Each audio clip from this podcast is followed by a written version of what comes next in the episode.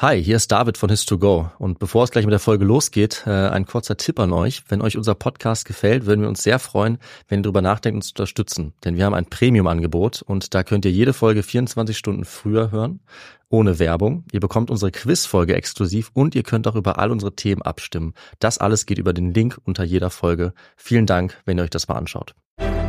Ich bin ein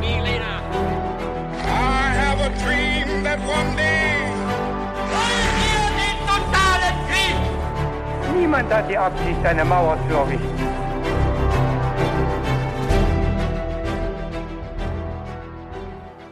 Hi und willkommen zurück zu einer neuen Folge bei His2Go und das natürlich wie immer mit mir, Viktor. Und mit David. Und heute hat David eine Geschichte vorbereitet, die er mir gleich erzählen wird. Und äh, ich werde keine Ahnung haben, worum es in dieser Geschichte gehen wird, weil wir uns immer abwechseln alle zehn Tage. Mhm. Und David steigt gleich mit ein paar kniffligen Fragen ein und mal schauen, ob ich die äh, beantworten kann. Und da könnt ihr natürlich alle mitraten. Und bevor wir jetzt gleich mit der Geschichte anfangen, habe ich noch eine Frage an dich, die wir uns bei Histogo auch immer stellen. Und das ist, was trinkst du heute zum Podcast? Ich habe mir heute ein bisschen was Besonderes einfallen lassen und zwar habe ich einen sogenannten Pumpkin Spice Latte äh, mit Kürbismus in diesem äh, diesem Kaffeegetränk drin und äh, es ist sehr speziell, kann ich sagen. Was hast du? Okay, bei mir gibt's einen Cappuccino, Oh. aber einen ganz einfachen, weil ich mal wieder was Klassisches wollte. Ja, nicht so komisch wie das, was Ja. ich mir einfallen habe lassen. Ne? Und wir nehmen am Vormittag auf. Naja, das klang aber auch sehr gut. Und genau, da brauche ich jetzt ein bisschen was, was mich auch wach hält. Wieder eine Geschichte wahrscheinlich. Zu der wir jetzt kommen. Äh, gute Überleitung. Und wir steigen jetzt in die Geschichte ein mit drei Fragen, die ich für dich mitgebracht habe Mhm. und für alle anderen. Die erste Frage lautet, die Qin-Dynastie bestand für A. 15 Jahre, B. 150 Jahre oder C. 550 Jahre. Ich überlege gerade, ob das die, die erste Dynastie ist. Ähm, ich würde sagen, sie bestand relativ lange und gehe auf die Antwortmöglichkeit C. Aha. 550 Jahre. Ja, richtig. Schauen wir mal nach, was es da noch für Überraschungen geben wird im Laufe der Mhm. Folge. Die nächste Frage. Was verkürzte vermutlich das Leben des Kaisers Qin Shi Huangdi? War das A eine Lebensmittelallergie, B eine Quecksilbervergiftung, C ein vergifteter Pfeil oder D ein Schlaganfall nach einer durchzechten Nacht? Ich weiß es nicht. Ähm, ich weiß nicht, ob das der vergiftete Pfeil ähm, so Ja. gut in die Region passt. Deshalb würde ich ähm, Antwort A nehmen. Die Lebensmittelallergie. Ja. Ganz klassisch, Genau. wie man es heute auch kennt. Ja. Okay, dann kommen wir noch zur letzten Frage. Und äh, ich denke, dass sie dir vielleicht jetzt auch etwas sagen könnte, wenn es der Name des Kaisers vorher noch nicht getan hat. Und zwar lautet die, die berühmte Terrakotta-Armee. Nein. War natürlich auch auf meiner Liste. Aha. Aber ich äh, bin absolut unvorbereitet. Okay, dann äh, schau mal, was wir da alles drüber rausfinden können. Ja. Äh, vielleicht weißt du ja trotzdem, was die berühmte Terrakotta-Armee machen sollte. Nämlich A. Reisenden den Ruhm des Kaisers demonstrieren. B. Vasallen einschüchtern, die den Hof besuchten. C. Den Kaiser im Jenseits beschützen. Oder D. Bei Militärparaden die Streitkräfte größer erscheinen lassen. Hm.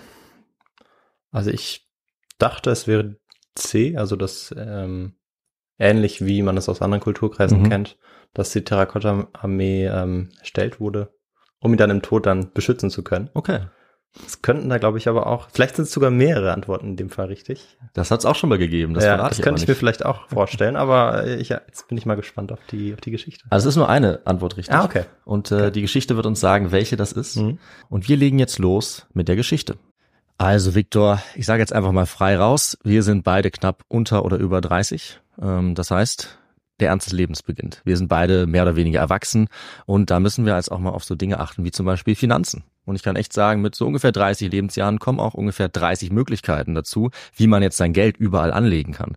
Zack, habe ich dann ein Girokonto, ein Tagesgeldkonto, ich kann in Bitcoins investieren, habe ich auch gemacht oder gleich in Dogecoins. Ich habe auch ein klitzekleines Aktienportfolio und ich könnte natürlich jetzt jeden Tag jedes dieser Konten checken. Aber Victor, du kennst mich, ich bin natürlich viel schlauer als das oder viel fauler, das meine ich eigentlich und ich hole mir einfach Hilfe dafür und zwar von der App von Finanzguru. Das ist nämlich eine kleine, aber feine App, die mir einfach all diese Konten verbindet. Finanzguru ist auch unser neuer Partner und kann auch noch einiges mehr. Das stimmt und ähm, tatsächlich wird es immer komplizierter und immer schwieriger, da den Überblick zu behalten. Da gebe ich dir vollkommen recht. Und bei Finanzguru kann man eben die monatlichen Ausgaben und Einnahmen dort eben sehr schnell überblicken und eben auch kontrollieren. Und das Ganze ist dann auch noch in Kategorien eingeteilt. Und da sieht man dann auch, David, dass wir einfach viel zu viel Kaffee trinken. Das ist allerdings wahr. Aber Viktor, wenn man merkt, dass man so eine Stelle hat, wo man viel zu viel Geld ausgibt oder es einfach ein bisschen besser überblicken möchte, dann kann man gerade dafür ein eigenes Budget auch anlegen lassen. Und das machst du für Kaffees auch? Ich mache fürs Kaffeetrinken ein eigenes Budget, klar. Nein. Natürlich. Und wie hoch ist dieses Budget, David? Das kann ich dir leider nicht sagen. Man muss auch ein paar Geheimnisse für sich behalten. Aber tatsächlich helfen solche Budgets eben, die Ausgaben besser zu begrenzen. Und ich glaube, wir haben alle irgendeine finanzielle Schwachstelle, sage ich mal. Bei uns beiden ist es halt der Kaffee, aber es könnte auch irgendwas anderes sein. Ja, das stimmt. Bei Finanzguru bekommst du auf jeden Fall auch noch zusätzlich Finanztipps, um eben beispielsweise bestimmte Ausgaben wie den Kaffeekonsum zu überblicken. Mhm. Also es gibt quasi intelligente Budgetvorschläge, die dir einfach helfen. Du kannst dir genau anzeigen lassen außerdem, wie viel Geld dir bis zum Monatsende bleibt. Das alles wird aufaddiert und gegengerechnet dann. Und das trifft natürlich auch auf die wirklich wichtigen großen Ausgaben zu, also nicht nur auf den Kaffee. Auf der App Finanzguru kann man zusätzlich auch das eigene Kaufverhalten analysieren, um dann zukünftige Veränderungen zu planen oder eben bequem einzusehen. Das Ganze funktioniert so, du lädst die App runter, verknüpfst dein Konto und auf dem Homescreen klickst du dann auf dein Profil oben rechts und kannst dort den Gutscheincode eingeben. Und der ist, das ist ganz einfach, his to go. Und damit kannst du als Neukundin und Neukunde Finanzguru Plus drei Monate lang kostenlos nutzen. Also nochmal der Code his to go. So wie der beste Geschichtspodcast. So ist es. China ist heute eine Großmacht, nachdem es im 20. Jahrhundert einen immensen politischen und wirtschaftlichen Aufstieg erreicht hat. Aber diese Entwicklungen sind für China nicht einmalig. Im 19. und 20. Jahrhundert war China zwar zunächst ein Spielball anderer Mächte, aber die beeindruckende Dimension des heutigen China gibt es bereits seit der Antike, genauer seit der Einigung der sogenannten streitenden Reiche durch den ersten chinesischen Kaiser Qin Shi Huangdi. Und das war im Jahre 221 vor unserer Zeitrechnung. Kaum jemand war so einflussreich, so gnadenlos und so erfolgreich wie Kaiser Shi Huangdi, und kaum jemand hat auch in der Geschichte eine so prominente Spur hinterlassen wie er, denn als er auf dem Höhepunkt seiner Macht war, hat er sich ein Denkmal geschaffen, das noch deutlich bekannter wurde, als er es sich jemals hätte träumen können. Und das ist natürlich die Terrakotta-Armee. Und genau darum wird es in dieser Folge gehen. Also wir schauen auf Kaiser Qin Shi Huangdi, auf seine gleichnamige Dynastie, die Qin-Dynastie, besonders auch auf das, was heute davon noch so prominent überdauert hat, also die berühmte Terrakotta-Armee und auch die große chinesische Mauer, von der vielleicht einige schon mal gehört haben. Und auch da war dieser Kaiser beteiligt, zumindest zum Teil. Und die Qin-Dynastie, die er begründet hat, war erst ein kleiner Staat und dann für kurze Zeit ein Großreich, das von unschätzbarer Wichtigkeit ist für die weitere chinesische Geschichte.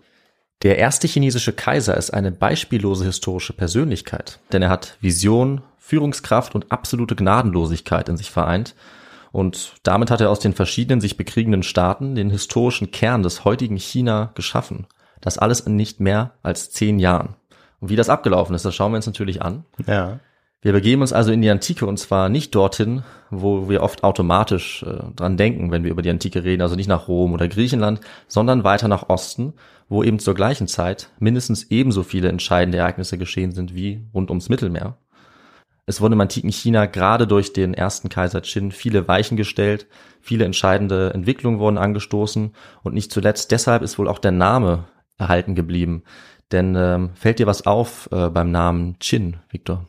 Ja, es klingt auch so ein bisschen wie, äh, wie China oder China. Genau, ja, gerade auf Englisch macht es noch ein bisschen mehr Sinn. Also Ja. Qin und China. Da merken wir diese Ähnlichkeit, die eben kein Zufall ist, sondern Mhm. von dieser Dynastie stammt höchstwahrscheinlich auch der heutige Name Chinas, zumindest der westliche Name. Das erste chinesische Kaiserreich der Qin beginnt 221 vor unserer Zeitrechnung. Das ist wahrscheinlich auch das wichtigste Datum in der chinesischen Geschichte, zumindest bis äh, ins 20. Jahrhundert. Denn so lange sollte es auch ein chinesisches Kaiserreich geben, also durchgehend, über 2000 Jahre lang. Die Geschichte der Qin selbst geht allerdings um einiges früher los, nämlich schon ungefähr 900 vor unserer Zeitrechnung. Wie also wurden jetzt die Qin von einem kleinen Staat zu einer Großmacht und wie entstand das Kaiserreich China aus kleinen Staaten? Das werden wir uns anschauen und eben dann auch die Dinge, die für die Ewigkeit gebaut wurden in diesem Reich und die noch heute überdauern. Und äh, wir beginnen dabei jetzt mit einem bestimmten Teil unseres Podcasts, Victor. Wie heißt denn der? Ja, dieser Teil heißt normalerweise historische Kontext. Und so ist es auch dieses Mal. Sehr gut. Natürlich wie immer. Also, wir legen jetzt damit los äh, mit der Geschichte, wie es zur Einigung des ersten Kaiserreichs in China kam. Und es ist eigentlich erstmal die Ausgangslage ganz typisch für solche Entwicklungen, sei es jetzt in Rom oder im frühen Ägypten.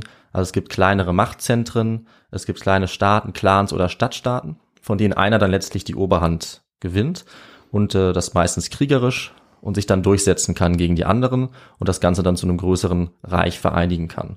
So war es auch im nordchinesischen Raum. Das war als erstes äh, die Shang-Dynastie, circa vom 17. bis zum 11. Jahrhundert vor unserer Zeitrechnung. Dort ist dann erstmals ein größeres Reich äh, entstanden, also zu einer Zeit, wo anderswo bereits zum Beispiel Hammurabi in Babylon geherrscht hat mhm. oder die Mykener in Griechenland. Im 11. Jahrhundert wird dieses Shang-Reich dann abgelöst durch das Reich der Zhou. Ähm, das war ein Königreich eben, aber noch kein Kaiserreich. Und das gab es auch wiederum für lange Zeit. Äh, allerdings hat sich da etwas entscheidend verändert, nämlich so ungefähr um 475 vor unserer Zeitrechnung. Da kam es dann zu andauernden Konflikten in dieser Gegend des heutigen China und es setzt dann die sogenannte Zeit der streitenden Reiche ein. Also mhm. ungefähr zu einer Zeit, wo auch die Römische Republik entsteht. Äh, in dieser Zeit werden auch ähm, zwei sehr bekannte chinesische Philosophen geboren, beispielsweise Lao Tse um 600 äh, oder 550 Konfuzius. Zeitgleich zum Beispiel aber in der griechischen Welt auch Pythagoras oder Sokrates, so ungefähr in dieser Zeit. Und diese Zeit der streitenden Reiche das hat eben bedeutet, dass viele kleinere Ländereien und Kleinstaaten, die zwar formal diesem Ju-Reich untergeordnet waren, sich aber alle gegenseitig bekämpft haben. Und äh, während dieser, dieser Zeit an lange andauernden intensiven Kämpfen sind letztlich dann nur noch sieben Staaten übrig geblieben. Mhm. Diese sieben haben dann sozusagen die finalen sieben äh, weiterhin Krieg geführt, haben sich dabei konstant auch weiterentwickelt unter diesem Druck der, der Kriegsführung und haben ähm, zum Beispiel dann die Bronzegegenstände durch Eisen ersetzt, die Werkzeuge wurden verbessert, die Landwirtschaft wurde weiterentwickelt und auch der Handel hat sich ausgedehnt. Und äh, eine so lange Zeit mit ständigem Krieg war natürlich eine große Last für die Region und für die Menschen dort. Und es hat sich auf das Miteinander ausgewirkt, das, naja, dann eben stark äh, geprägt war durch militärische Effizienz. Da mhm. wollte man natürlich das Maximum rausholen. Es ging um Machtpolitik. Und nicht umsonst kommt aus dieser Zeit auch die vielleicht bekannteste Abhandlung, das bekannteste Handbuch über die Kriegsführung, weil das eben so relevant war. Victor, weißt du, wie das heißt oder wie vielleicht der Autor heißt, dieses Werks? Nein, weiß ich nicht. Das ist äh, nichts anderes als Sun Tzus oder Sun Tzus Kunst des Krieges. Ja. Hatten wir schon mal im Podcast, glaube ich. Ja, stimmt. Habe ich äh, aber jetzt gerade nicht mehr parat gehabt dann ist es gut, dass ich es nochmal erwähne, Richtig, ja. damit es hängen bleibt. Ähm, ganz zentrales Buch, was auch im 20. Jahrhundert zum Beispiel noch, ich glaube beim Golfkrieg von einem amerikanischen General noch studiert wurde. Mhm. Also ein absoluter Klassiker und ähm, ist sozusagen symptomatisch für die Zeit, weil eben Krieg so im Mittelpunkt stand dieser Zeit der streitenden Reiche. Natürlich haben Diplomatie, Kunst und wie ich es gesagt habe, Philosophie auch eine große Rolle gespielt, aber Krieg war dann eben das Mittel der Wahl, um sich behaupten zu können letztlich und durchzusetzen gegen diese anderen Staaten. Und das ist eben einem Staat ganz besonders gut gelungen. Das waren die Qin. Mhm. Die waren sozusagen die härtesten der Harten, wie ein Historiker schreibt. Also sie waren besonders stark zentralisiert.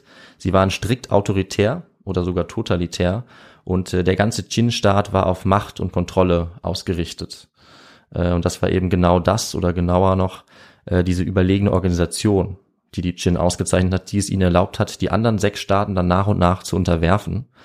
Und dazu ist es gekommen, als eine ganz bestimmte Person dann die Bühne der Weltgeschichte betreten hat, nämlich der Kaiser, der dann später an die Macht gekommen ist mit dem Namen Qin Shi Huangdi. Das war 246 vor unserer Zeitrechnung. Dort wurde er zum Qin König. Also die hatten dann eben ihren eigenen König auch schon ausgerufen, aber es war ja noch kein Kaiserreich. Äh, er war zu dieser Zeit auch erst ein Teenager, die Qin gab es schon seit über 600 Jahren, aber jetzt hat er innerhalb von nur 25 Jahren dann äh, die Qin zum Sieger gemacht über alle anderen streitenden Reiche. Ähm, und er hieß natürlich zunächst auch nicht Kaiser Qin Shi Huangdi, sondern er hieß zunächst Ying Zheng. Und diesen Namen hat er dann eben abgelegt mhm. bei seiner Krönung zum Kaiser. Und äh, er war sehr erfolgreich äh, mit seiner Politik, mit seinem Militär.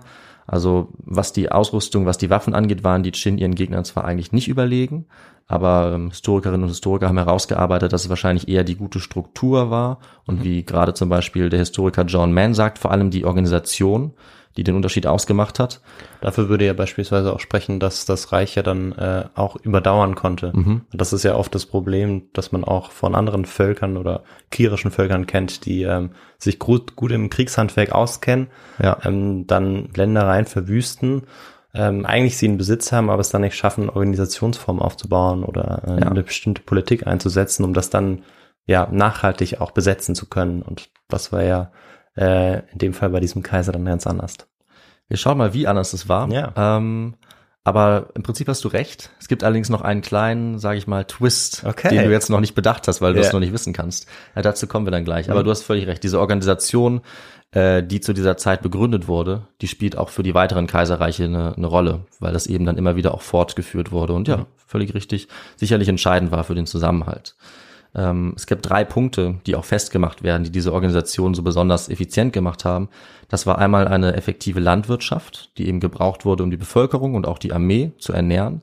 Dann war es eine ziemlich fortschrittliche Bürokratie bei den Qing für die Erhebung von Steuern, für Mhm. Ja, die Rekrutierung von Soldaten. Das ist eben auch das Entscheidende, um Ja. viele Leute auch äh, ins Feld führen zu können.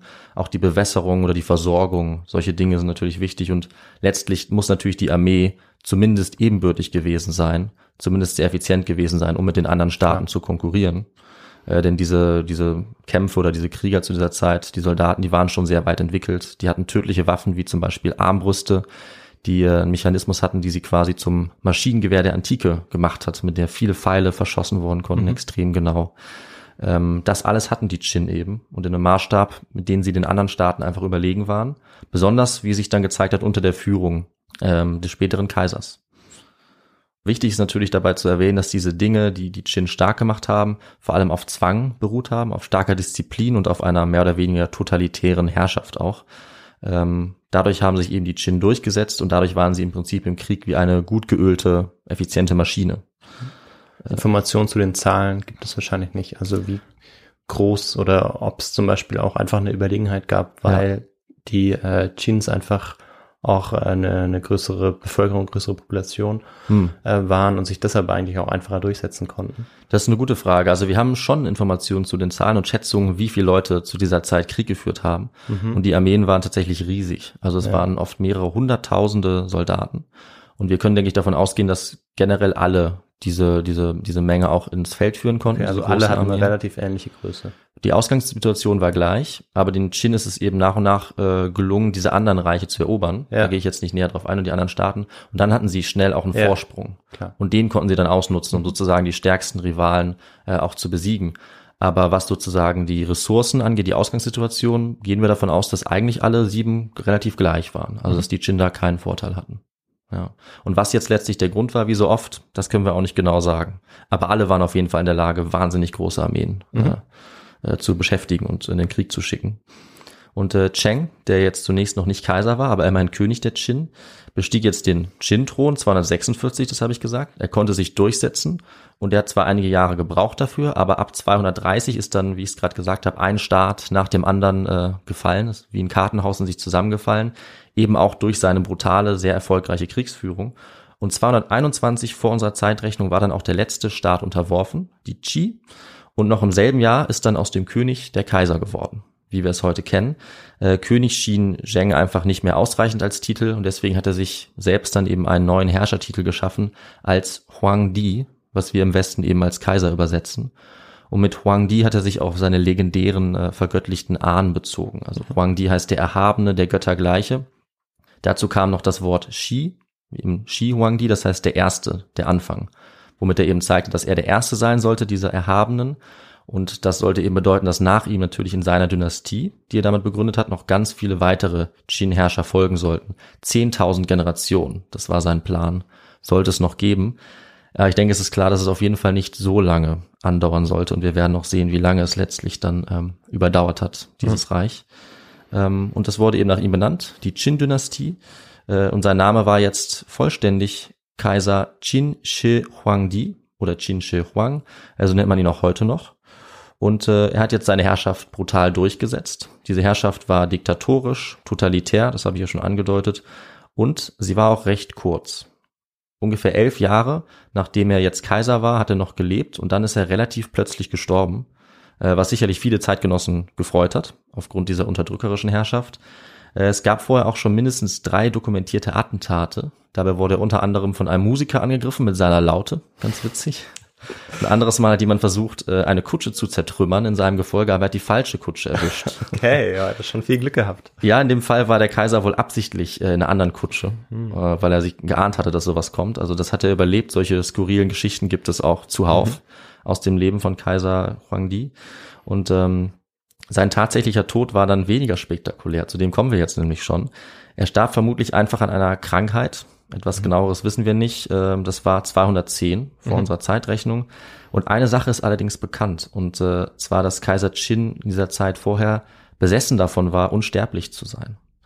Und es gab ein Mittel zu dieser Zeit, dem nachgesagt wurde, dass es vielleicht unsterblich machen könnte. Und das auch in der Medizin äh, eine große Rolle gespielt hat. Und von dem du auch schon mal ein bisschen was erzählt hast, Viktor. Deswegen äh, möchtest du vielleicht raten, welches Mittel das gewesen sein könnte. Ah. Ah ja, dann ist das wahrscheinlich dieses Quecksilber. Ganz genau. Das, äh, das Quecksilber hat für die Alchemie dieser Zeit eine große Rolle gespielt. Man hat ihm eben heilende Wirkungen nachgesagt. Und der Kaiser hatte anscheinend Unmengen von diesem Quecksilber an sich genommen, weil ihm seine Heiler und Alchemisten äh, immer wieder Tränke hergestellt haben, die ihn unsterblich machen sollten. Und sie hatten anscheinend nicht vor, ihn damit zu vergiften, äh, aber sie haben ihn höchstwahrscheinlich unwissentlich, ja, mehr oder weniger umgebracht dadurch, vielleicht auch über einen längeren Zeitraum. Also es gibt in den Quellen durchaus Anzeichen für eine Quecksilbervergiftung. Und äh, ich habe mal die Symptome gegoogelt. Die kann Paranoia äh, hervorrufen, starke Nervenschäden und Organschäden und letztlich eben auch den Tod.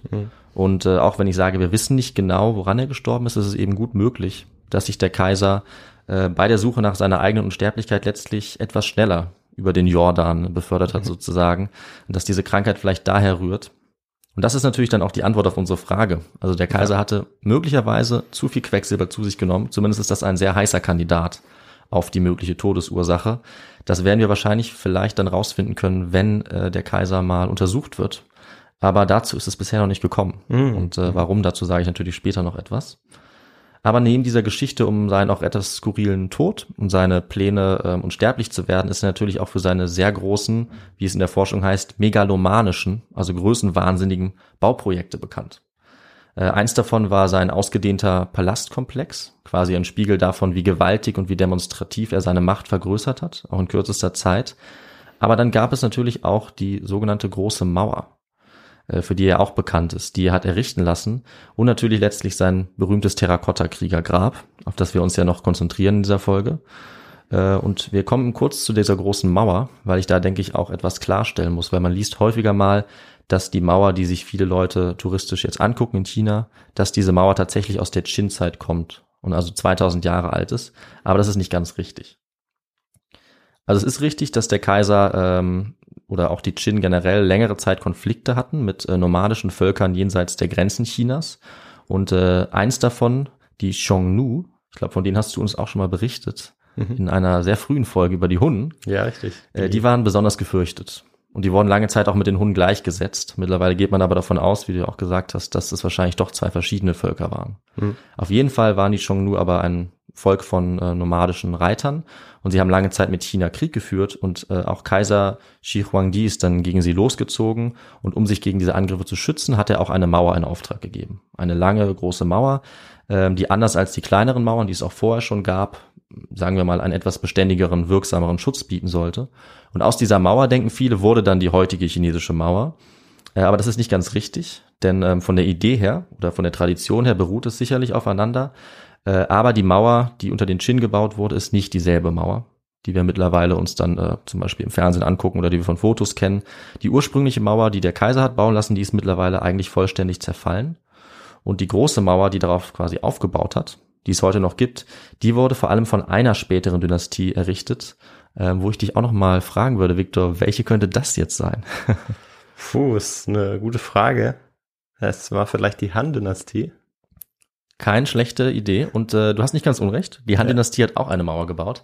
Aber da sind wir noch zu früh. Es war die berühmte Ming-Dynastie. Ah, okay. Die kennen wir nicht nur wegen der Vasen, Ja. sondern auch von dieser Mauer. Ja. Ja, also hauptsächlich im 16. Jahrhundert, also relativ spät. Ja, das ist dann doch sehr spät. Ja. Ja. relativ spät gedacht. wurde diese Mauer gebaut. Äh, vielleicht ist sie deshalb auch noch in vergleichsweise gutem Zustand, könnte ich mir vorstellen. Aber diese 2000 Jahre alte Qin-Mauer, von der sind nur noch einige Fundamente übrig. Mhm. Und die war auch nie so groß äh, und prächtig wie die heutige chinesische Mauer, an die wir wahrscheinlich denken. Ich denke, zu dieser großen Mauer, wie sie wirklich äh, entstanden ist, könnten wir vielleicht nochmal eine eigene Folge machen. Auf jeden In Fall. einiger Zeit. Äh, aber wir schauen uns jetzt natürlich das neben der Mauer wahrscheinlich berühmteste Wahrzeichen Chinas an, nämlich die Terrakotta-Armee. Und äh, wie ich ja bereits gesagt habe, war Kaiser Shi Huangdi relativ paranoid, wollte seine Sterblichkeit äh, ja, verhindern oder zumindest hinauszögern und nicht akzeptieren gegen Ende seines Lebens, aber er hat trotzdem gleichzeitig mit dem Bau eines riesigen Grabes, eines riesigen Mausoleums begonnen, ja, falls vielleicht doch irgendwas schief läuft äh, mit dieser Unsterblichkeit. Und ähm, dieser Ort des Grabes, der wurde in der zeitgenössischen Literatur auch ähm, aufgezeichnet. Es wurde relativ viel über das Grab berichtet. Und deshalb war der Ort, der genaue Ort dieses Grabes auch schon für über 2000 Jahre bekannt, eben aus den Aufzeichnungen. Auch den Grabhügel, der dazugehört, den konnte man auch sehen und den kann man heute noch sehen.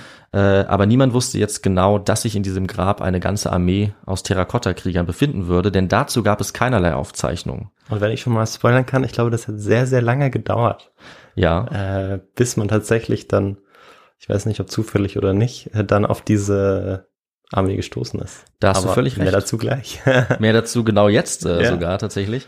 Also niemand wusste genau, welche Dimension dieses Grab hat. Alle wussten, es ist da, Mhm. aber es hat einfach niemand da gegraben, wie du schon gesagt hast. Also die Einheimischen, die wussten das schon ewig lange. Und das ist auch ein bisschen äh, eine Geschichte, die wir aus ganz vielen anderen Fällen kennen. Zum Beispiel bei Machu Picchu äh, oder bei Babylon, wo die Einheimischen schon lange wissen, dass es so etwas gibt, aber doch niemand dahin kommt, um es tatsächlich, sagen wir mal, wissenschaftlich zu untersuchen oder in diesem Fall auszugraben. Bei dem Grab des Kaisers ist es jetzt so, dass die Gruben, in denen sich diese Terrakotta-Krieger befinden, mehrere Kilometer von dem Grabhügel entfernt liegen. Und das zeigt schon, wie weit sich dieses Grab tatsächlich auch äh, streckt. Und niemand hätte letztlich gedacht, dass das Grab ganze 56 Quadratkilometer groß ist. Also das ist zum Vergleich so groß wie die Stadt Konstanz oder Konstanz am Bodensee. ja. Also wahnsinnig groß. Äh, Es ist gut möglich, dass das der größte Grabkomplex der Welt ist. Bin ich mir nicht ganz sicher, aber sicherlich ist es in der Top 10 Liste oder so. Mindestens. Würde ja. man es Also, wahrscheinlich haben. Mir fällt jetzt auch auf Anhieb kein Grab ein, was größer als Konstanz sein könnte. Ja, größer als die Stadt Konstanz. Also wenn das jemand weiß, äh, gerne in die Genau, Kommentare ja. schreiben, vielleicht bei Ja. Instagram oder YouTube. Das würde mich auch interessieren. Ähm, und obwohl dieses Grabkomplex so riesig war, hat es, wie du gesagt hast, lange Zeit irgendwie niemanden so richtig interessiert, Mhm. obwohl es bekannt war. Und erst im Jahr 1974 Genau, ja. hat sich das geändert. Also ist noch nicht so lange her. Ja. Und äh, zu dieser Zeit haben dann Bauern auf dem Gebiet, wie immer, wie seit Jahrhunderten von Jahren ihre Felder bestellt. Und sie wollten dann einen Brunnen ausheben, um an Trinkwasser zu gelangen. Äh, sie wussten eben auch, dass sie in diesem Gebiet vielleicht auf einige Überreste stoßen, aber es war ihnen egal, weil sie hatten natürlich andere Sorgen. Und als die Bauern dann gegraben haben, sind sie eben relativ schnell äh, bei dem Versuch, diesen Brunnen zu richten, auf eine der Gruben gestoßen, in denen sich die Terrakotta-Armee heute befindet. Und wenn sie nur ein bisschen weiter weggegraben hätten, muss man natürlich sagen, dann wäre das vielleicht nie ans Licht gekommen. Und dann wüssten wir heute vielleicht gar nichts von der Terrakotta-Armee, aber sie haben tatsächlich genau am richtigen Ort gegraben, Okay. wie es so oft ist. Aber ich meine, die, diese, das Grab war ja riesig. Das heißt, Ja. vielleicht waren sie ja gerade so in einer Zone, wo es knapp war. Sie waren da eben am Rand dieser Gruben, Ah, waren am Rand, ja. die gar nicht im eigentlichen Grabkomplex sind. Mhm. Das heißt, wir haben schon Glück gehabt, weil niemand wusste ja, nirgendwo steht, dass es diese Krieger gibt. Ja. Das heißt, wenn sie da nicht gegraben hätten, würden wir heute wahrscheinlich denken, es gibt diesen Grabkomplex, aber keine Armee. Also wir wissen Ja. einfach nicht, Ja. dass es diese Terrakotta-Krieger gibt. Aber äh, die Bauern sind nach und nach weiter vorgestoßen und haben dann auf einmal immer mehr Tonüberreste gefunden. Ähm, sie haben dann eine verbrannte Erdschicht vorgefunden, Scherben und auch viele Objekte aus Bronze, vor allem Pfeilspitzen und auch äh, Elemente von Armbrusten, die auch aus Bronze gefertigt waren. Ja, und wie so oft hat sich diese Nachricht dann relativ schnell verbreitet, auch wenn die Bauern das eigentlich gar nicht wollten, weil die hatten, wie gesagt, andere Pläne. Die wollten jetzt nicht unbedingt eine riesige Ausgrabung haben, äh, aber die zuständigen Behörden haben das relativ schnell mitbekommen. Äh, diese Funde wurden dann auch richtig identifiziert. Also man hat herausgefunden, dass sie aus der Qin-Zeit auch tatsächlich stammen. Äh, und dann kam natürlich das Ganze in die Medien und es kam dann relativ schnell auch eine große Gruppe von Archäologen, die dann offiziell begonnen hat, dort zu graben, sodass dann äh, die ganzen Funde gemacht wurden, von denen wir heute wissen. Und dabei sind sie dann eben auch für sie selbst völlig überraschend auf die Terrakotta-Armee gestoßen, was bis heute, ich glaube, das können wir sagen, eine der größten archäologischen Sensationen überhaupt ist. Definitiv. Und wir fragen uns natürlich, wie kamen die Terrakotta-Krieger genau dahin? Also welchen Zweck hatten die? Wie sind sie entstanden? Ähm, und ich habe ja schon gesagt, dass Qin Shi Huangdi äh, zu Lebzeiten den Bau des Mausoleums angeordnet hat. Und das hat er in der Hauptstadt seines Qin-Reiches getan, logischerweise in der Stadt Xi'an. Äh, dort wurde jetzt sein riesiges Mausoleum gebaut. Und für all das, für diese Grabanlage, äh, mussten natürlich sehr, sehr viele Menschen arbeiten. wie wir es zum Beispiel vielleicht von anderen großen Grabanlagen kennen, den Pyramiden. Das hat äh, einige Zeit gedauert und viele von ihnen wurden auch durch Zwang äh, herangezogen, dort zu arbeiten. Also da kommt wieder das despotische, tyrannische Element zum Tragen dieses Kaisers. Und laut der Quelle ähm, wurden wahnsinnig viele Leute eingesetzt. Und Victor möchtest du schätzen, wie viele gebraucht wurden, um diese Anlage zu bauen? Gut, ähm, ich schätze mal, ich sag, es sind äh, 20.000 Menschen. Viel zu wenig. 700.000. 700.000. Wahnsinn. ja. Unglaublich, oder? Ja, also äh, es ist was, was sich auch durch diese Regierungszeit von Chin zieht. Dieses megalomanische Element, dass er wirklich wie ein Besessener diese Bauprojekte durchgeführt hat. Und auch für diese Mauer wurde wohl ungefähr die Hälfte, also auch mehrere hunderttausend Menschen genutzt. Und viele davon sind gestorben. Also Tausende, vielleicht sogar Hunderttausende sind dabei gestorben, diese Grabanlage oder auch die Mauer zu bauen, wenn wir da den antiken Quellen glauben dürfen. Aber auch wenn es nicht so viele waren, es war auf jeden Fall eine wahnsinnig brutale Arbeit. Ja. Das stellt ja nahezu den Pyramidenbau in den Schatten. In gewissem. Maße wahrscheinlich schon, ja. Soweit ich weiß, haben an den Pyramiden zumindest, Also insgesamt waren sicherlich Ja. auch so viele beteiligt, aber an einem einzelnen Projekt. ja, ich denke, glaube ich eher nicht. ich denke aber ich habe die genauen Zahlen nicht parat. Also ist jetzt so ist es. Und der Unterschied ist natürlich auch, dass bei den Pyramiden äh, deutlich weniger Sklavenarbeit Hm. stattgefunden hat, nämlich Ja. eigentlich gar keine. Das waren alles bezahlte Arbeiter und in diesem Fall wirklich Gefangene, Kriegsgefangene, Hm. Sklaven wurden zu dieser Arbeit gezwungen. Einige davon wurden natürlich für den Bau des Palastes eingesetzt, aber viele eben für den Bau des Grabes. Äh, Nur die Terrakotta-Armee selber, die wurde natürlich von Spezialisten angefertigt, weil das eben eine, ja, eine wahnsinnig aufwendige Kunstarbeit war. Und einige der Menschen, die beim Bau dieses Grabes beteiligt waren, das waren zum Teil auch Verbrecher als Strafe und einige von denen wurden dann auch in dem Grab bestattet. Äh, Es wurden Dutzende Skelette gefunden, auch von Männern und Frauen, sodass wir davon ausgehen, dass zum Teil auch einige freiwillig sich dort haben begraben lassen. Einige wohl auch lebendig. Also sie wurden lebendig mit ihrem Kaiser bestattet. Und das ist mehr oder weniger wohl auch aus Überzeugung äh, geschehen, wie die Quellen berichten. Also wie überzeugt man wirklich davon sein kann, sich lebendig begraben zu lassen, stelle ich jetzt mal dahin. Ähm, aber ja, es war durchaus nicht unüblich, auch für die Zeit, ähm, das ist wichtig zur Einordnung, Menschen mit sich als, als Herrscher, als Kaiser oder Fürst begraben zu lassen, zum Teil lebendig, damit sie dir dann auch im Leben nach dem Tod dienen könnten. Mhm. Das haben wir vielleicht vorhin schon mal gehört. Also auch frühere Herrscher haben das getan und äh, frühere Herrscher haben sogar auch ihren gesamten Hofstaat bei ihrem Tod ebenfalls umbringen lassen. Das hat jetzt Shi Huangdi nicht getan, äh, was ganz interessant ist, finde ich. Also dieser Trend, ähm, das nicht mehr zu tun, der kommt bei ihm schon so ein bisschen zum Tragen. Und es war dann immer verbreiteter, dass man statt echten Menschen, sage ich mal, oder auch zum Beispiel Pferden, Repliken hat begraben lassen. Also lebensecht nachgeahmte Figuren, sodass eben keine echten Menschen mehr dem zum Opfer fallen mussten. Das sehen wir hier auch schon so ein bisschen. Äh, Und er war auf jeden Fall nicht der Einzige, der allerdings trotzdem eben Menschen mitten in den Tod genommen hat in sein Grab. Und was natürlich dann äh, im großen Stil festgestellt wurde, was er mit sich in den Tod nehmen wollte, das waren die Terrakotta-Krieger. Die wurden jetzt in dieser Ausgrabung nach und nach freigelegt. Äh, Es hat sich herausgestellt, dass es vier Gruben gab insgesamt und in drei davon befinden sich befanden sich damals diese Terrakotta-Krieger. Äh, In der vierten Grube wurden keine Krieger mehr aufgestellt, wahrscheinlich, weil der Kaiser zu dem Zeitpunkt schon tot war und dann eben die Arbeiten eingestellt wurden. Warum auch immer. Und in etwas Entfernung von diesen Gruben, wie ich bereits gesagt habe, liegt dann die riesige weitere Grabanlage. Das ist der eigentliche Komplex. Das heißt, das Ganze ist nicht Teil des Grabes, diese Terrakotta-Krieger, aber sie sind relativ nah in der Nähe aufgestellt worden.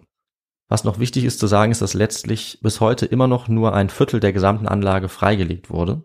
Das habe ich vorhin schon angedeutet. Das heißt, wir haben bis auf die historischen Quellen oftmals überhaupt keine Ahnung, was uns in dieser Grabanlage eigentlich erwartet. Und dazu gehört auch das eigentliche Grabmal, also der Sarg des Kaisers selber. An dem sind wir heutzutage nicht mal nah dran. Das heißt, es fehlt noch sehr, sehr viel Untersuchung. Wir wissen nicht, ja, wie letztlich äh, sein, sein Körper aussieht, wie die genauen Bestattungsrituale aussahen. Solche Dinge, die kennen wir zwar aus den Quellen, die sind da beschrieben, aber ja, prüfen können wir das nicht. Und äh, es ist auch alles andere als einfach, äh, dort so weit zu graben. Und die Archäologen, Archäologinnen gehen auch davon aus, dass es noch sehr, sehr lange dauern wird, bis die anderen drei Viertel freigelegt werden. Unter anderem, wie wir aus den Quellen wissen, gibt es auch äh, einige Gefahren, die zum Beispiel bei dieser Ausgrabung dann ähm, zum Tragen kommen könnten. Beispielsweise berichten die Quellen von äh, nachgestellten Flüssen aus Quecksilber. Und wenn das tatsächlich real sein sollte, dann wäre das natürlich ein großes Problem, weil Quecksilber, wie ich erwähnt habe, ja. extrem giftig ist. Mhm.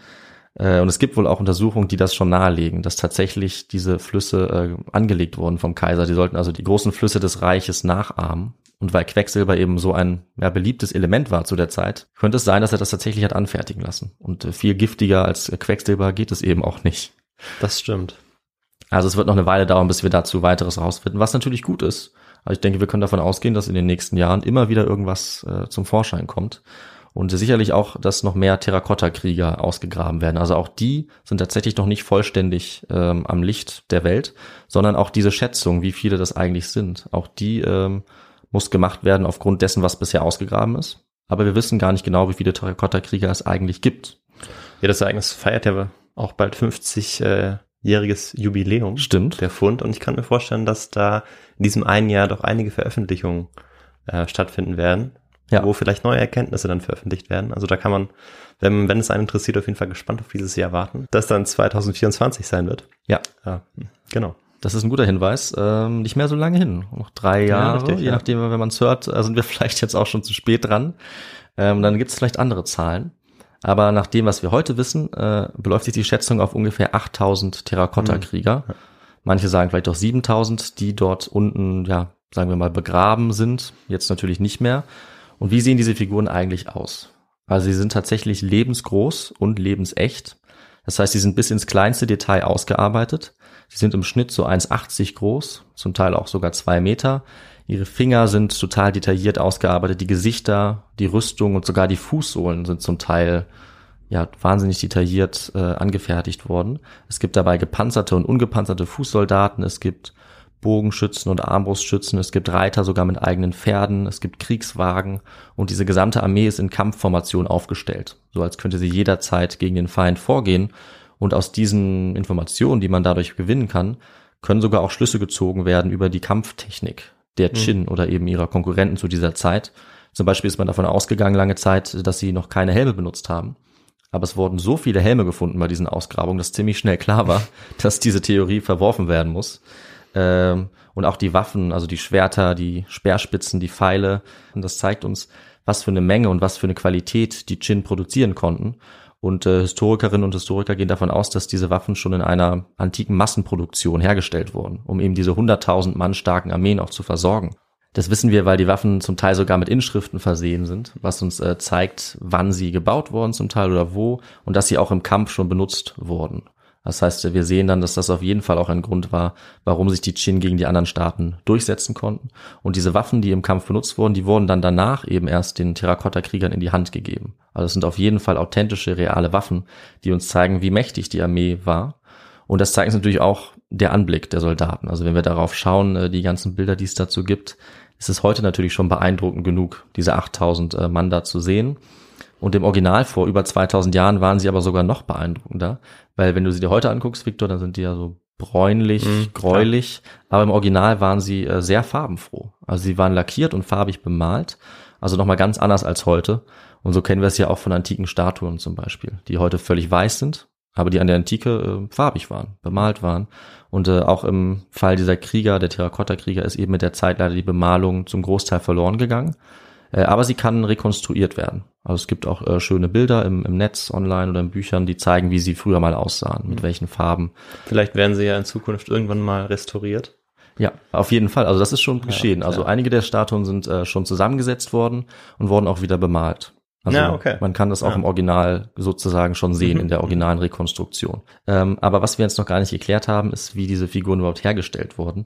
Ähm, ich habe ja bereits erwähnt, dass es dafür Spezialisten gebraucht hat, also Töpfermeister, die diese Figuren Stück für Stück zusammengesetzt haben, sozusagen von unten nach oben. Also erst das Fundament, die Füße, dann die Beine, dann der Torso und die Arme. Das wurde so alles aneinander befestigt. Vieles davon wurde auch gegossen und dann zusammengesetzt äh, und dann wurde das Ganze in einem Ofen gebrannt. Dafür musste die richtige Temperatur herrschen, circa 1000 Grad, damit die Figur nicht zerspringt. Äh, und wenn das nicht genau richtig war, was uns eben zeigt, auch wie hoch entwickelt diese Technik war, dann konnte das Ganze nicht funktionieren, weil diese Öfen noch relativ einfach waren. Und ähm, falls es vielleicht auch noch gar nicht ganz klar geworden ist, Victor, kannst du uns vielleicht sagen, was äh, das Material dann eigentlich ist, Terrakotta, woher die Krieger ihren Namen bekommen? Ja, also äh, Terrakotta, glaube ja. ich, also dieses Material besteht hauptsächlich aus Ton.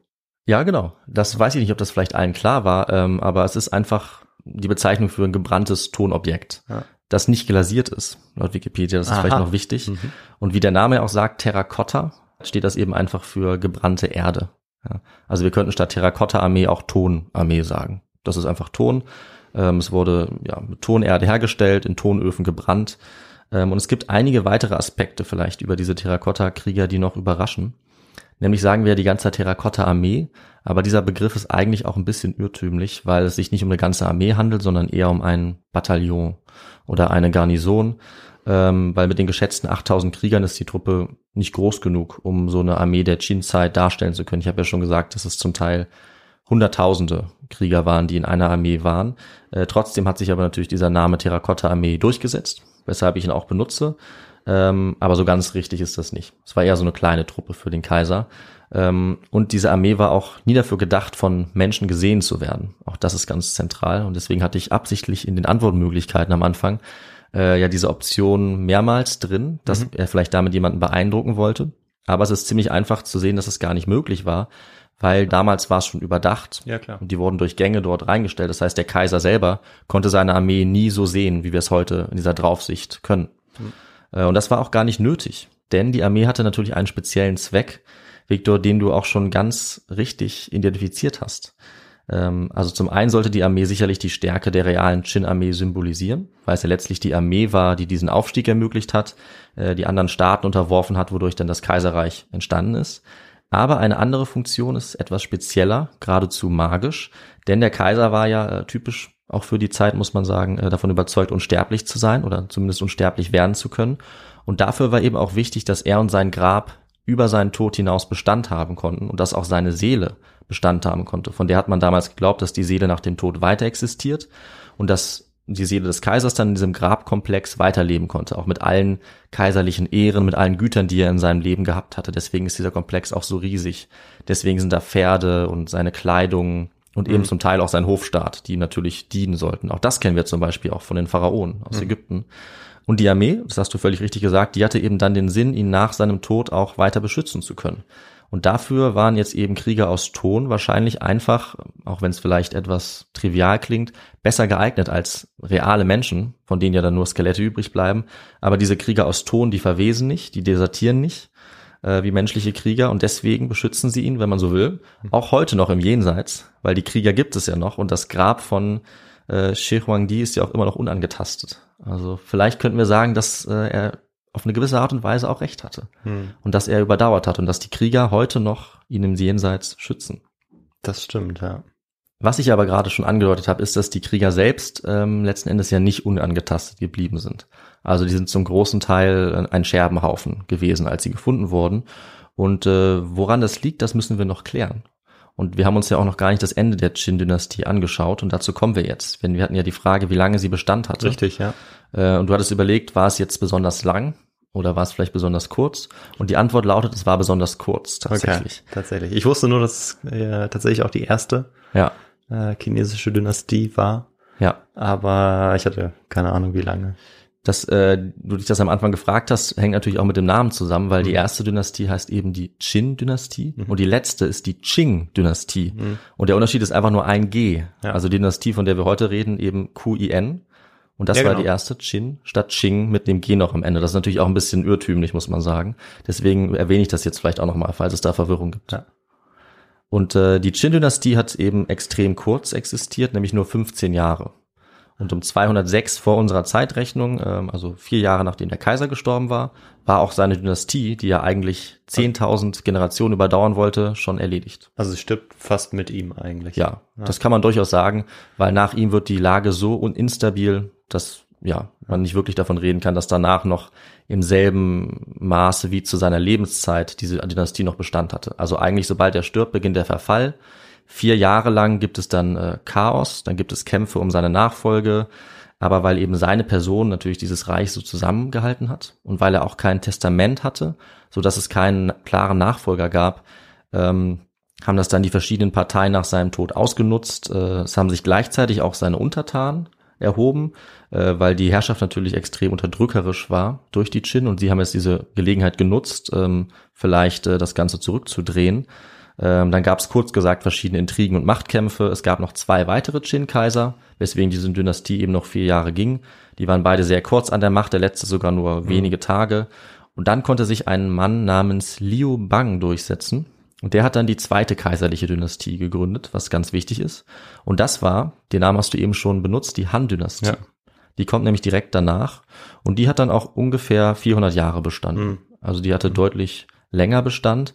Und die war deswegen ganz entscheidend, weil jetzt eben die Errungenschaften, also vor allem dieses geeinte China der damaligen Zeit, die es in der Qin-Dynastie gegeben hatte, jetzt ähm, durch diesen Nachfolger, die Han-Dynastie, dann auch weiter Bestand hatten. Also wäre auf die Qin nicht eine weitere, sogar noch mächtige Dynastie gefolgt, dann hätte das geeinte China ja ganz schnell auch wieder auseinanderbrückeln können. Aber die Han als nachfolgende Dynastie waren eben in der Lage, diese Erfolge der Qin zu erhalten. Sie haben letztlich sogar noch größere Macht und noch größeren Einfluss erreicht. Und so konnte dann eben das chinesische Kaiserreich noch über 2000 Jahre nach dem Ende des ersten Kaisers Bestand haben, bis ins 20. Jahrhundert hinein und bis zum Ende dieser letzten Kaiserdynastie, den Qing mit G am Ende. Und ähm, was wir noch wissen müssen, ist, dass während dieser Kämpfe jetzt um die Nachfolge des Kaisers, nachdem er tot war, auch die Hauptstadt seines Reiches, Xi'an, äh, völlig dem Erdboden gleichgemacht wurde damit leider auch sein prächtiger Palast und äh, zumindest an der Oberfläche eben auch das Grabmal und dieser Komplex, der dazugehört hat. Und äh, die Gruben mit den Terrakotta-Kriegern haben das zwar ganz gut überstanden, aber ich habe vorhin kurz erwähnt, dass die Bauern damals auf so eine Schicht von verbrannter Erde gestoßen sind. Und da wurde eben Feuer gelegt. Äh, und das hat natürlich das Grabmal beschädigt. Es ist eingestürzt und auch die Gruben der Terrakotta-Krieger sind eingestürzt. Und dabei sind dann eben diese kaputten Figuren entstanden. Also das ist der Hauptgrund, warum sie heute relativ, ja, relativ in Scherben vor allem vorliegen. Ähm, aber obwohl danach auch noch Wasser eingeflossen ist und Erde und sozusagen das Ganze versiegelt wurde, konnte das Terrakotta relativ gut diese Zeit eben überstehen. Mhm. Ähm, aber das hat natürlich dazu geführt, dass nachdem diese ganze Stadt sozusagen platt gemacht wurde, niemand mehr wusste, wenn es keine Aufzeichnung gab, dass es diese Terrakotta-Armee tatsächlich gegeben hatte. Und so hat diese Zerstörung letztlich dazu geführt, dass wir eben erst 1974 wieder erfahren haben, vermutlich, und möglicherweise eben nach 2000 Jahren als erste Menschen, dass es diese Terrakotta-Armee jemals gegeben hatte. Und die nachfolgenden Han wussten davon vielleicht gar nicht. Also das ist jetzt Spekulation. Aber zumindest ist dieses Wissen auf, dann irgendwann verloren gegangen, falls es das noch gab. Und das bringt uns jetzt auch zum Abschluss dieser Folge, wo wir uns nochmal fragen, wie immer als Historiker, welche Quellen haben wir eigentlich über die Qin-Zeit? Richtig. Das ja. habe ich noch nicht geklärt. Und äh, wie wurden die Qin und der erste Kaiser äh, eigentlich rezipiert? Also was halten die Leute seitdem von dieser historischen Figur? Und äh, die wichtigste Quelle dazu müssen wir auf jeden Fall erwähnen, weil das eine der wichtigsten Quellen überhaupt ist. Das ist die sogenannte Shi-Chi, auf Deutsch einfach die historischen Aufzeichnungen. Beziehungsweise, wenn man das sucht, findet man es unter dem Titel Aus den Aufzeichnungen des Chronisten. Und dieser große Chronist, das war der Beamte Xu Ma Chen. Ich bin mir nicht sicher, ob ich das richtig ausspreche. Äh, der hat das niedergeschrieben und zwar ungefähr 100 Jahre nachdem der Kaiser Qin gelebt hatte. Mhm. Also nicht ganz zeitgenössisch, aber noch relativ nah dran. Ja, doch. Und äh, diese Quelle ist wahrscheinlich die einflussreichste historische Quelle der chinesischen Geschichte. So wichtig, dass äh, sie sogar vergleichbar ist mit Herodot oder sogar mit der Bibel in der westlichen Welt mit dem Alten Testament. Also sie hat wahnsinnig viel Einfluss gehabt und sie hat auch die Geschichtsschreibung in allen benachbarten Gebieten in Japan beispielsweise oder Korea entscheidend auch beeinflusst. Der Verfasser eben Suma Chen, äh, der beschreibt die Zeit von den Anfängen äh, bis zu seiner Gegenwart sehr genau und der ist vor allem bekannt dafür, dass er sehr hart ins Gericht geht mit äh, dem Kaiser Shi Huangdi und zwar vermutlich auch deshalb, weil er seinen eigenen Kaiser, den Han-Kaiser Wu, zu der Zeit, also wo diese Quelle geschrieben wurde, dadurch kritisieren wollte, ohne direkt zu werden. Und wir gehen heute davon aus, dass auch beide Kaiser relativ despotisch, relativ tyrannisch mhm. geherrscht haben. Aber es ist eben wichtig zu sagen, dass diese Quelle dann trotzdem sehr stark eingefärbt ist. Ganz so schlimm, äh, wie es lange vermutet wurde, ist eben dieser Kaiser auch nicht gewesen. Ähm, also er wird jetzt heute auch ausgeglichener dargestellt, unter anderem auch durch seine Rolle in der ja, Gründung eines geeinten China, auch durch die Organisation und die Struktur, die er durchgeführt hat äh, im Qin-Reich, die dann eben erhalten geblieben ist und die auch die nachfolgenden Reiche beeinflusst hat. Also diese erste Dynastie ähm, war gut verwaltet, das war alles schon relativ effizient und das konnte aufgegriffen und auch weiter verbessert werden dann von den Han und den nachfolgenden Dynastien. Und letztlich dann und ganz zentral dafür, dass wir heute über die Terrakotta-Armee auch sprechen und dass sie weltberühmt wurde, ist dann natürlich die moderne Geschichte. Also da springen wir jetzt ins 20. Jahrhundert Und ich würde sagen, die heutige Bedeutung ist so enorm, dieser Terrakotta-Armee, weil sie eben gerade zur richtigen Zeit auch entdeckt und ausgegraben wurde, nämlich eben in den 70er Jahren. Und da hat diese Entdeckung eigentlich perfekt in das äh, politische Klima in China gepasst, ähm, denn du weißt bestimmt, wer zu dieser Zeit an der Macht war in China, oder Victor? Ja, das müsste mit ziemlicher Sicherheit Mao Zedong gewesen sein. Genau, Mao Zedong oder Mao Zedong, ähm, der war jetzt gerade an der Macht und der große Vorsitzende der hat dieses Image des chinesischen Kaisers äh, für sich sehr gut nutzen mhm. können. Also von Qin Shi Huangdi. Äh, Mao war der Meinung, dass die Eigenschaften dieser antiken Qin, gerade des Kaisers, auch zu ihm, dem eben modernen Herrscher, gepasst haben. Also auf der einen Seite das inspirierende, staatsbildende Element, diese Einheit Chinas, aber auf der anderen Seite auch das autoritäre und gnadenlose, was natürlich Mao auch ausgezeichnet hat. Und äh, im China zu Maos Zeit konnte dieses historische Vorbild dann eben genutzt werden als eine Art, wie wir heute sagen würden, der Erinnerungspolitik oder auch der Geschichtspolitik, also bewusst Dinge aus der Geschichte politisch zu nutzen, instru zu instrumentalisieren, um die Gegenwart zu beeinflussen. Vielleicht so eine Art Propagandainstrument auch. Ja, in dem Fall wurde dann eben aus dem ursprünglichen Zweck der Armee, also eine Verteidigung gegen die bösen Geister der Nachwelt für den Kaiser, das Ganze wurde umfunktioniert und daraus wurde jetzt äh, eine Armee, die für den Stolz der chinesischen Nation steht, für die Einigung auch dieser Nation und den Zusammenhalt, der ja erstmals unter diesem ersten Kaiser beginnt, aber auch für die geografische Einheit und die Kontinuität. Das sind zwei ganz große Themen der chinesischen Geschichte, also zumindest aus der Sicht Chinas, äh, der Politik und auch der offiziellen Geschichtsschreibung. Dafür stehen so große Personen und auch so große Bauten wie die der Qin, eben die Terrakotta-Armee oder auch die Mauer, die er hat bauen lassen. Und heute ist das Bild des Kaisers Qin Shi Huangdi dann nach dieser Entwicklung auch nicht mehr ganz schwarz-weiß. Er wird zwar von vielen Forscherinnen und Forschern natürlich als brutal und als äh, ebenso erfolgreich auch angesehen, aber einige seiner Errungenschaften werden auch positiv hervorgehoben es wird auch verglichen, dass andere Herrscher gewaltsam ihre Reiche vereint haben oder einen Staat geschaffen haben, die aber deutlich weniger für ihre Methoden kritisiert wurden, als äh, der erste Kaiser es immer schon wurde. Zum Beispiel könnten wir sagen Karl der Große, der auch die Sachsen gewaltsam unterworfen hat. Ähm, oder auch zum Beispiel Alexander der Große bei seinen Kriegszügen. Aber ich hoffe, dass jetzt insgesamt klar geworden ist, was für eine wichtige Rolle Qin Shi Huangdi einnimmt in der chinesischen Geschichte und damit natürlich auch in der Weltgeschichte und wie wichtig diese Anfänge auch heute noch für das Selbstverständnis des chinesischen Staates sind. Und das symbolisiert eben die Terrakotta-Armee, soweit wir das heute verstehen.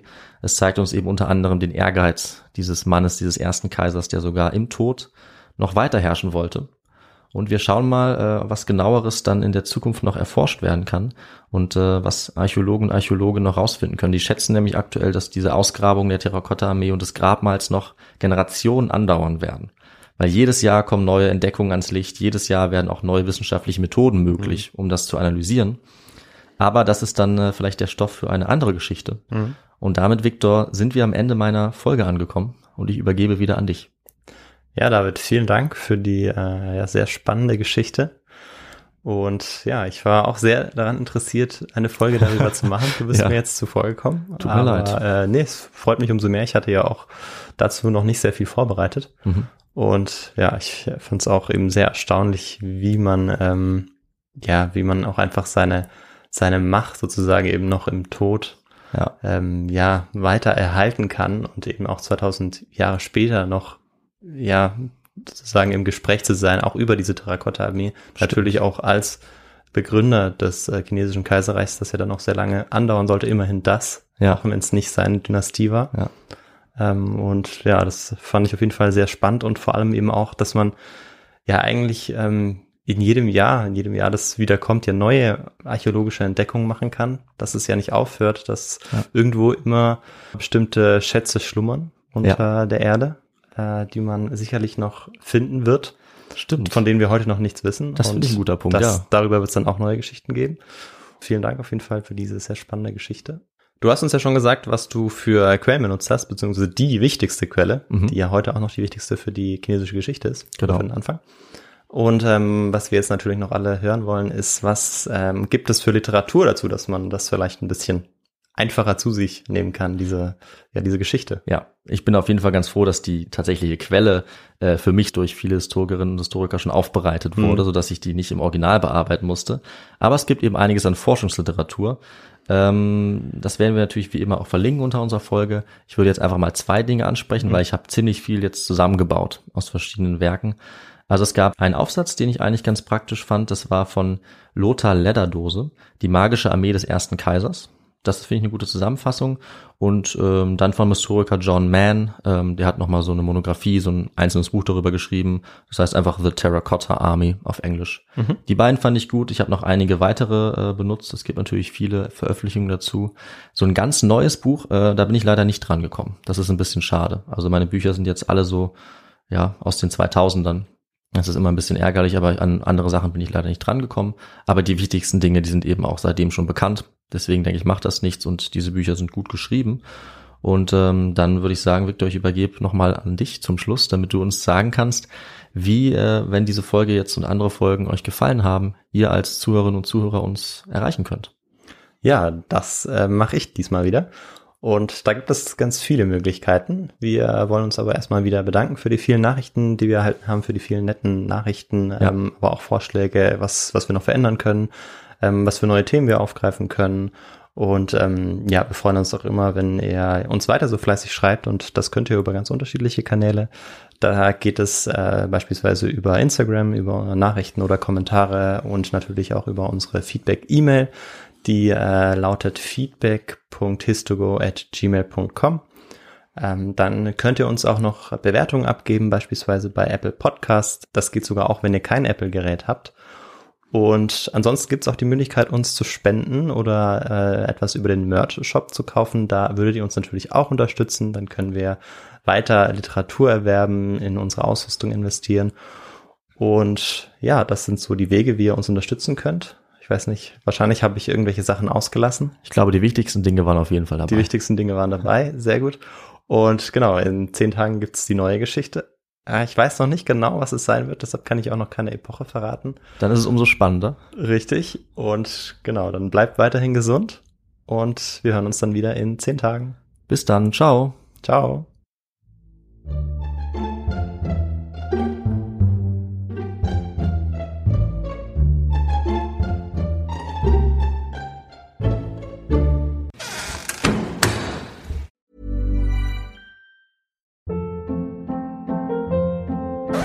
Hold up. What was that? Boring. No flavor. That was as bad as those leftovers you ate all week. Kiki Palmer here, and it's time to say hello to something fresh and guilt-free. Hello Fresh. Jazz up dinner with pecan-crusted chicken or garlic butter shrimp scampi. Now that's music to my mouth. Hello Fresh. Let's get this dinner party started. Discover all the delicious possibilities at hellofresh.com.